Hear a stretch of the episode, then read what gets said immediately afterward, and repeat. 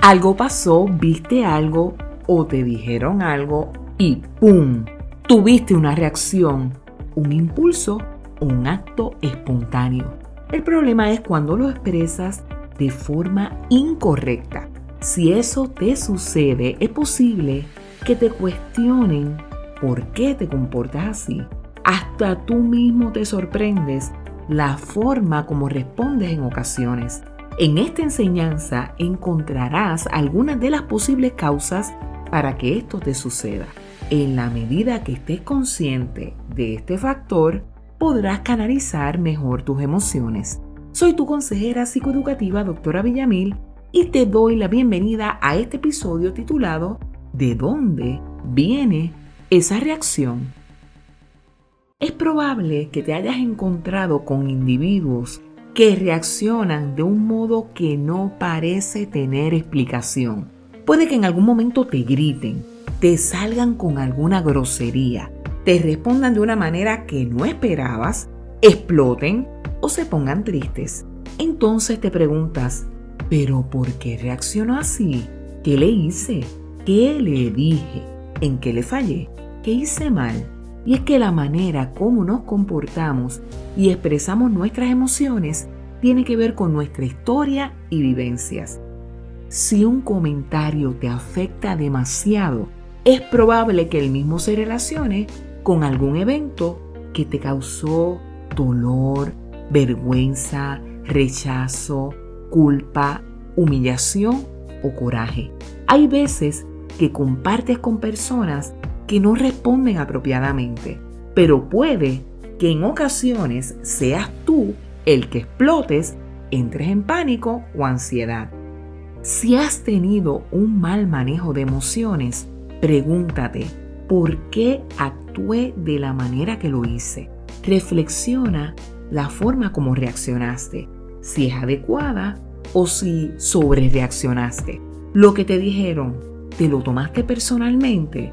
¿Sentiste que te ofendieron? ¿O el comentario que te hicieron se asocia con algo con lo cual estás batallando? Y por esa razón, si te hablan del asunto, lo ves como una crítica o puedes sentir que te estén juzgando, cuando en realidad eres tú mismo el que está luchando con ese asunto en tu mente. Te voy a presentar un ejemplo de un personaje bíblico que tuvo reacciones inapropiadas por situaciones relacionadas con su pasado. Este lo fue Saúl, el primer rey de Israel. Al inicio de su reinado, un grupo de ancianos lo menospreció por pertenecer a la tribu de Benjamín, la cual era la más pequeña de todas las tribus de Israel. Cuando estuvo liderando cometió varios errores. Mientras aún se encontraba en el poder, se destacó un personaje que fue amenazante para Saúl. Este lo fue el joven David, quien gozaba de la simpatía del pueblo. David era un varón valiente y esforzado, a tal magnitud que las mujeres cantaban, Saúl mató a mil y David a sus diez mil. Saúl al oír esto se llenaba de ira y envidia, porque él quería demostrar que era digno de ser el rey. Pero por su pasado reaccionaba con ira, desesperación, envidia, acoso e histeria.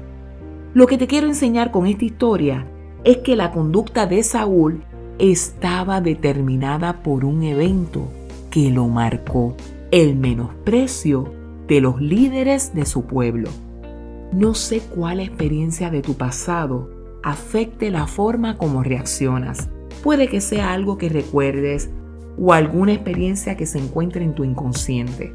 Quizás es que guardas coraje interno por la falta de perdón.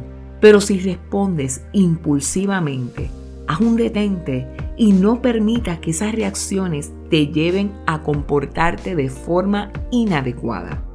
Pídele a Dios que te revele cuál es la causa que se esconde detrás de la emoción que manifiestas. Ahora que conoces las posibles razones de tus reacciones emocionales, establece un comportamiento distinto cuando tengas coraje, tristeza o ansiedad. Puedes oír música, meditar, respirar, alejarte o mantenerte callado.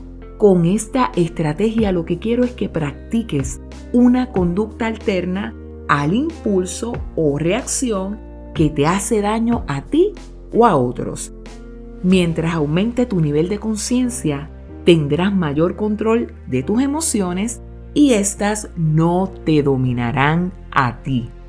Espero que este episodio haya sido útil para ir trabajando en beneficio de tu estado emocional. No obstante, si deseas escuchar unos podcasts específicos para superar la ansiedad o la depresión, lo puedes conseguir al escribir mi yo pleno en todas las plataformas digitales. Encuéntranos en Facebook, SoundCloud, Spotify, YouTube, Instagram, Twitter, Amazon Music y Apple Music. Se despide de ti con mucho cariño tu consejera psicoeducativa, doctora Villamil. Dios te bendiga.